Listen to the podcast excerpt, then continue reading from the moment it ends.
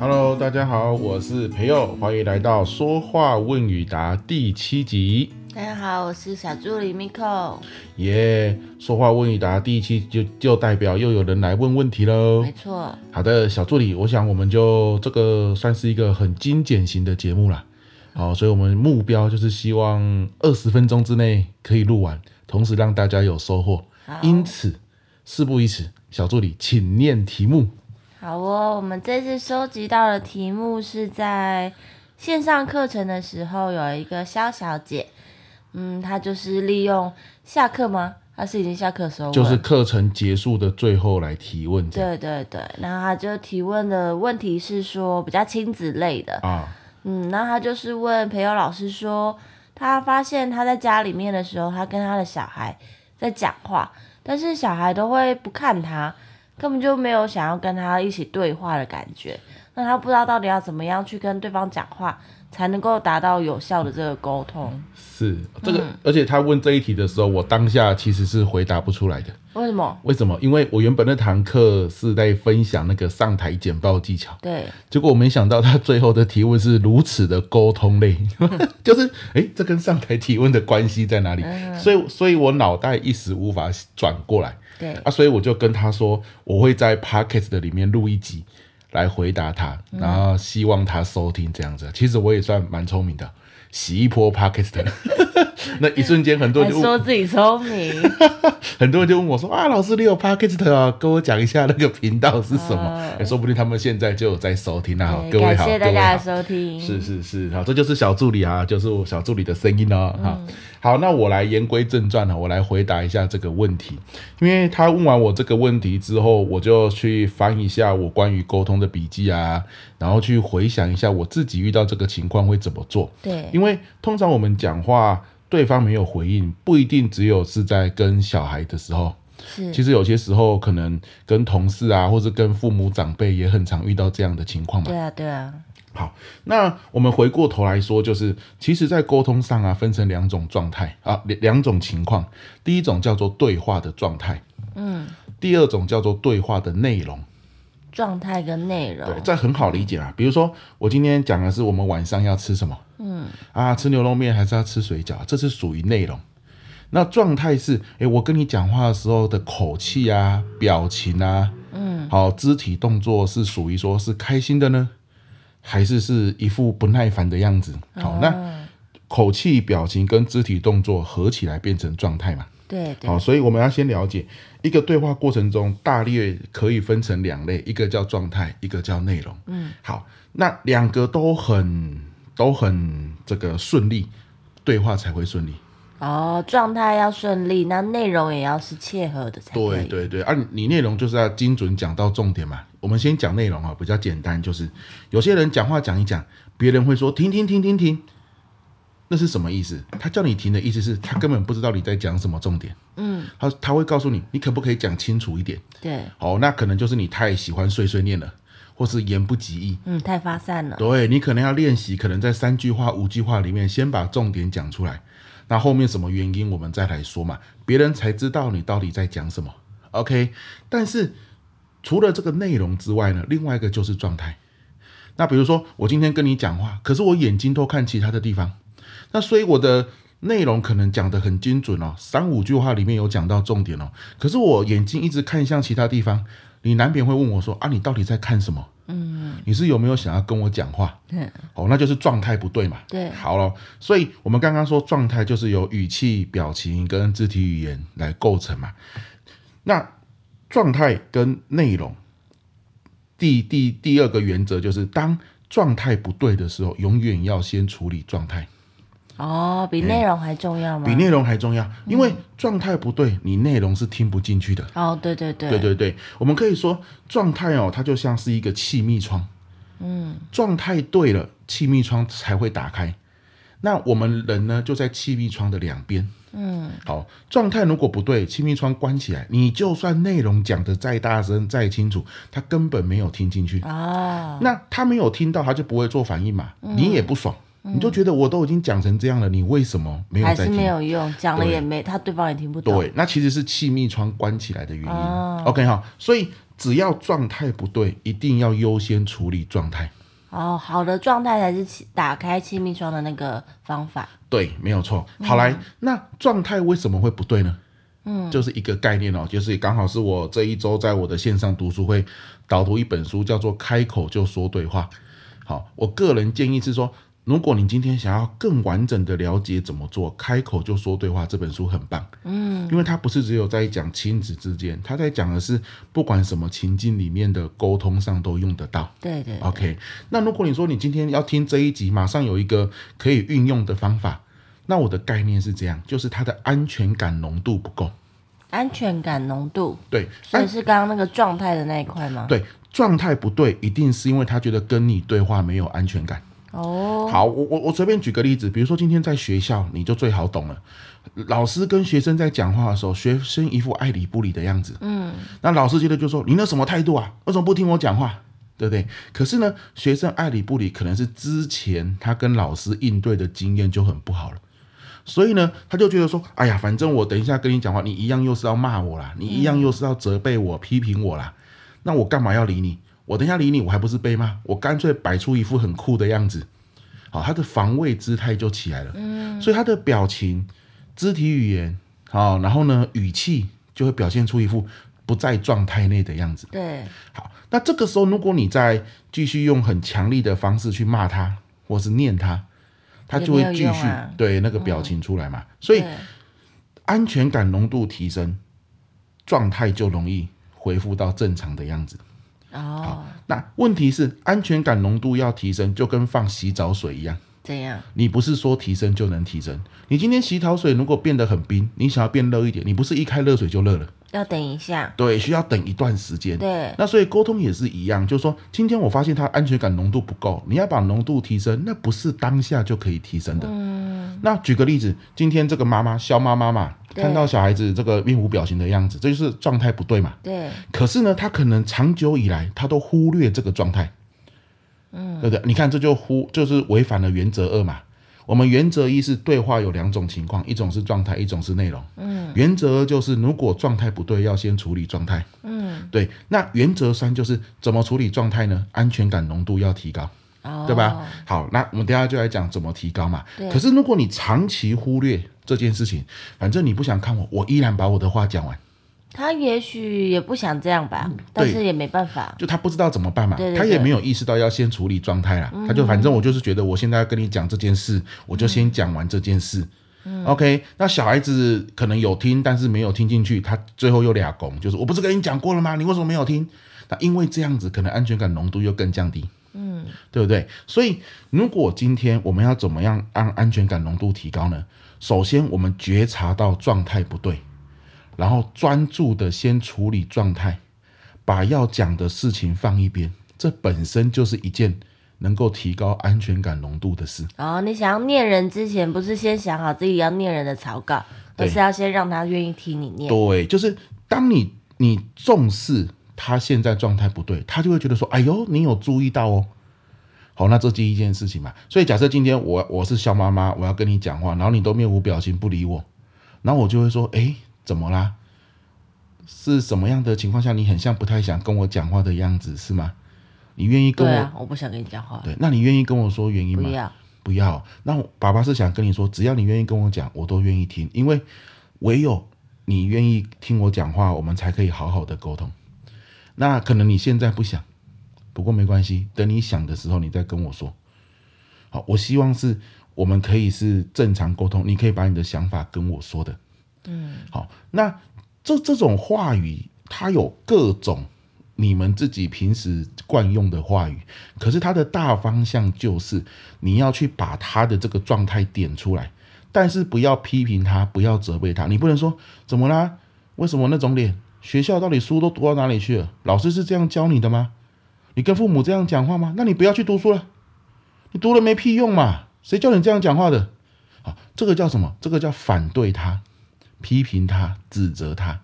那爸爸妈妈，你也不要觉得说啊，可是我很常这样做诶，哎可那是因为我们以前我们的长辈也是这样子对我们，所以你很自然的就想说啊，遇到这个状态了，那你很无助了，那怎么办？你会用到你以前的方法。嗯，可是真正要做的事情是把事实讲出来。把事实讲就出来，觉察这个状态不对，把这个状态的这个事实讲出来，跟对本方身说嘛，对，本身就是一个把对方放在心上的事情。嗯，什么是事实？诶，我发现你现在是不是不太想听我讲话？嗯，因为我发现你的表情不太对，是是现在不想谈这个话题吗？好，那如果你不讲话，我就当做你说是了哦。那爸爸是这样子想的哦，就是唯有你想要跟我谈的时候，我们再来谈这件事情才有意义嘛。我也不想要你听了然后就听过去，因为我认为这件事情很重要。但是如果你觉得什么原因让你不想听，你可以跟爸爸说，爸爸只是想让你知道，我愿意听你说这件事。啊，什么时候都可以，你现在不想谈没关系，但如果你想谈的时候，爸爸都愿意听你说。嗯，好，这个时候在干嘛？这个时候安全感浓度就开始加水了。哦，可是你说加没水那会变稀。不是不是加热水啊，哦哦啊就加热水。可是你说没有用啊，啊我就跟你讲过啦，热水不是那么快就可以加满的嘛。可是你要开始加啊，你不能觉得说热水没办法那么快加满，我就不要加。那你不要加，永远都是冰水啊。哦，对不对哈总要试一下，试一对下。对，所以你要我们这样子形象化的概念就是，你今天批评他、指责他、反对他，就是在加冰水。嗯，OK，你点出事实，好，你首先你觉察到他的状态不对，然后很中性的去把这个东西点出来。诶，我发现你的表情很像是不想听我说，很像是不想现在谈论这个话题。嗯，爸爸有发现，这本身就是一道热水哦。然后可以为两个人的关系加对温。，因因为他表现出来就是要让你注意到嘛，就是我现在不想谈嘛，但你之前都忽略啊，那忽略就是降温啊。嗯，好，但是你注意到之后，你下面一句话是什么？关键就是这句话，就是你愿不愿意跟我说，这是你不想谈的原因。那通常孩子一定是不愿意的，嗯，那这个时候他就一定不会讲话嘛，对啊，那这个时候你下一句话就应该讲说好，但是我看你是不太想说，你看这就是一个事实嘛。嗯，我发现你不太想说，但爸爸想要跟你讲的是，唯有你愿意跟我谈这件事情，我们才谈得下去。OK，那你什么原因不愿意跟我谈？什么情况下你愿意跟我谈？我希望你可以跟我讲。你现在不想讲没关系，可是哪一天你想讲了，爸爸要你知道是我都愿意听。哦，对我永远在这里。对，那他心里面就想，虎烂啦、你之前就没在听，因为你之前就一直骂他嘛，嗯对这没关系啊，我们就从现在开始啊。好，那今天他可能一整天都不会跟你讲这件事，你不要着急哦，你不能跟他讲完之后，然后半小时就问他怎么样，要不要谈了啊？太逼人，太逼二人十分钟了怎么样？然后就他他就摔东西了啊，因为你对太逼他了嘛。对对可对可以是明天，嗯，明天也可你能过一阵子。对，那你现在愿意跟我谈这件事情，因为老师又打电话给我了，说希望我可以跟你聊一下这件事，但是你要愿意聊，我才跟你讲。嗯嗯。好，那你现在愿意跟我讲一下吗？他一样不讲话，你就跟他讲，那爸爸只要让你知道，你愿意聊，爸爸都愿意听。但是我现在先打电话跟老师说，或许我们今天之前都不会有结论，我还需要一点时间跟你谈谈，这样好吗？嗯，对不对，那你就他多点头，这也是一个好的开始嘛。你就打电话跟老师说啊，你永远记得你在加热水。嗯，可是可能你跟他的雨水缸已经变得很深了，嗯，冰水太多了。要加很久。对，啊加油加到什么时候不知道，每一个人的关系不一样。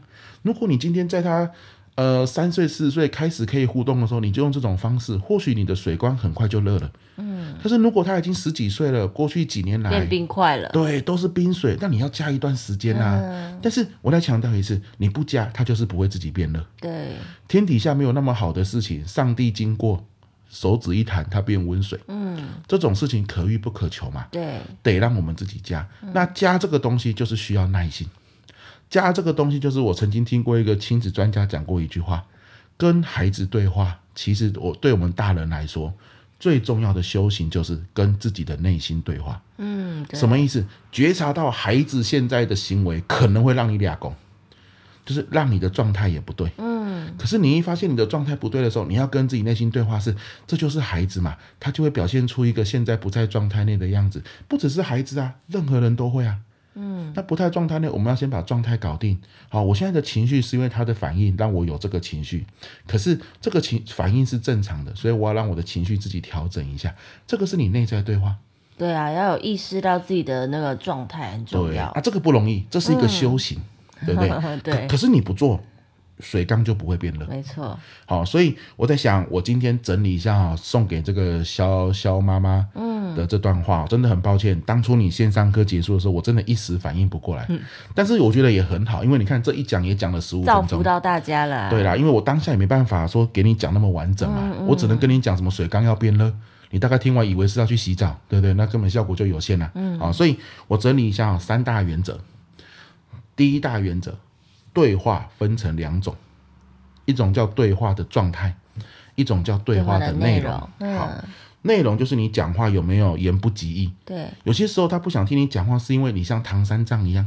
一直念，一直念，对一直对念对嗯对，他听不到重点，或者是你像孙悟空一样，你就说你就是要这样做，那孩子问你为什么，我说这样就这样，哦，那这太就是专孙制悟了嗯空嘛，对不对啊？就太专制，也有可能你是像沙悟净一样，你都不讲话，唯唯诺诺讨好小孩，嗯所以小孩不知道你怎么样啊，啊最后你爆炸，你忍不住爆炸，小孩才说奇怪呢，你之前又没有说不行，嗯，好，所以。像唐三藏碎碎念也不行，像孙悟空太专制也不行，像沙悟净好、这个不敢把意见表达出来也不行，你就嗯要像猪八戒，猪八戒怎样？沟通就要像猪八戒，愿意把自己的想法讲出来。那别人不同意，他可以去跟他主动的沟通。哦，哎，可能用嬉皮笑脸的方式，可能用各种方式，可是猪八戒就精于此道，嗯，对不对哈？所以在内容上，我们要避免成为唐僧、孙悟空跟猪八戒，啊不不，跟沙悟净。要成为猪八戒，对，要成为猪八戒。好，那状态上就是从语调、表情、肢体语言去构成一个对话的状态是不是合适。对，那所以这个很容易观察嘛。当你发现他的表情不对、语调不对、肢体语言不对，有没有？你就知道不在状态内。对好了，这是原则一。嗯，原则二，当沟通的状态不对的时候，优先处理状态。嗯，状态优先大于内容，对你不要以为内容讲完，反正状态不对，我就赶快把内容讲完，他就听得进去。嗯，不的不的，我们刚刚讲过了，状态就像一扇气密窗。嗯，人在气密窗各各一边，状态不对，气密窗关起来，你讲的内容再大声，他就是听不到。嗯，隔音太好了，啊、隔音太好，所以这是第二个原则，状态不对先处理状态。第三个原则，状态不对的处理方法就是把安全感增加。状态不对，就是因为安全感浓度不够。好了，安全感浓度要增加，就像你在泡澡的水缸加热水一样，你不够热加热水，它不会马上变热。嗯，你要有耐心等它慢慢变热。对，所以我们说，当对方状态不对，你去批评他的状态、指责他的状态、质疑他的状态、怒骂他的状态，或是无视他的状态，你都在加冷水。嗯，你加越多冷水，它就是不会变热啊。对，你不要希望它有一天自己长大会变热，没有啦，都只是变成伤痕而已。OK 哦，那怎么样可以把安全感浓度提升呢？第一个，你正视他状态不对，你重视这件事本身就比忽略这件事对，不要假装没看到，对，你就说，哎、我发现你现在很像不想跟我讲话，还是我们改天再聊。嗯，他就会觉得吓一跳，天哪，我老妈、我老爸竟然有发现这件事你，有在在乎我，呀，你对我有在乎这个状态，对不对？好，第二个，跟他讲，我发现这个情况了，把事实讲出来哦。你是我看到的是什么？有些人说我哪有？好，那你不要说你就有，你要把呃，可是我发现你很像一直看手表，或者是你很像语调不是很很很耐烦，是不是？你现在不想聊？对，好，那不想聊没关系啊，我们再换个时间嘛，有没有？点出事实，不要去讲你的这个主观的论断。比如说，你就说啊，我就觉得你根本不想聊的样子，我就觉得你一副不在乎的样子啊。嗯，你你讲这种主观的意见是很有攻击性的，人家就听了很不舒服啊，对，他就觉得你干嘛贴我标签嘛？对啊，对他不就对会啊缩回自己的窝里面，不想跟你面对面，对，所以加温水、加安全感浓度的方法就是正视它，然后点出事实。嗯，那如果他现在不想要，你要跟他说什么？只要你愿意，我们再来聊。我希望你真的跟我讲，怎么样我你才可以跟我互动。嗯，我都愿意听。今天不行，我们明天再来一次；明天不行，后天再来一次。他觉得太密度太高了，你两天三天再问他一次。对可是如果你的状态都是属于加温水的方式，总有一天温度会够了，他会愿意主动跟你讲他担心的事情，对，他抗拒的事情。哦，那那一刻恭喜你，你会你会觉得很惊讶，我的小孩终于愿意跟我讲讲话了。但是这个是你长期努力把温水加起来的关系，不是因为他今天心情好哦，是有努力耕耘的。对，是你努力耕耘来的哦。嗯对哦，所以这个是我来跟这个肖妈妈分享的啦对。那我觉得很多时候，你不管在职场上面对，诶，这个主管可能状态不对啊，同事状态不对啊，客户状态不对的时候，我觉得都是可以要先处理状态为优先。嗯你可以停下来，诶，我发现是不是这个主管您有一些不一样的想法？这里有什么疑问，我们可以现在可以先讨论吗？停一下，啊，就没有就没有嘛，哎呦，你是不是就可以解除掉他这个安全感浓度不足的问题？对，不然你这个简报我看也很难取得共识。嗯哼，OK，那今天主要是家庭项啦哈，像妈妈提的，所以各位家庭的这个父母们啊，听完之后如果有一些共鸣啊，或是有一些心得，也欢迎留言跟我们分享。对啊，也希望今天培佑老师的回答可以让大家在亲子沟通上可以更顺利，也提供大家一个方法。是的，哎、我我不小心，我我觉得我今天讲话速度很快了，结果还是超过二十分钟哦。所以我想这就是一种命运的捉弄吧。好，好，那我们就今天就到这边吧。好了，既然不想接我的梗，太过分了。OK 好，那今天到这边，希望对大家有收获喽。那有任何关于说话、沟通、表达上面的疑问，都欢迎你留言，或者是在课程中，或是在各种管道跟我讲。很期待我们有说话问与答的第八集。对呀、那也希望大家如果支持我们的节目，也可以关注我们，或者是可以留言给我们一点鼓励哦。对，按赞、追踪五颗星，嗯是吧？OK，那今天到这边，拜拜，拜拜。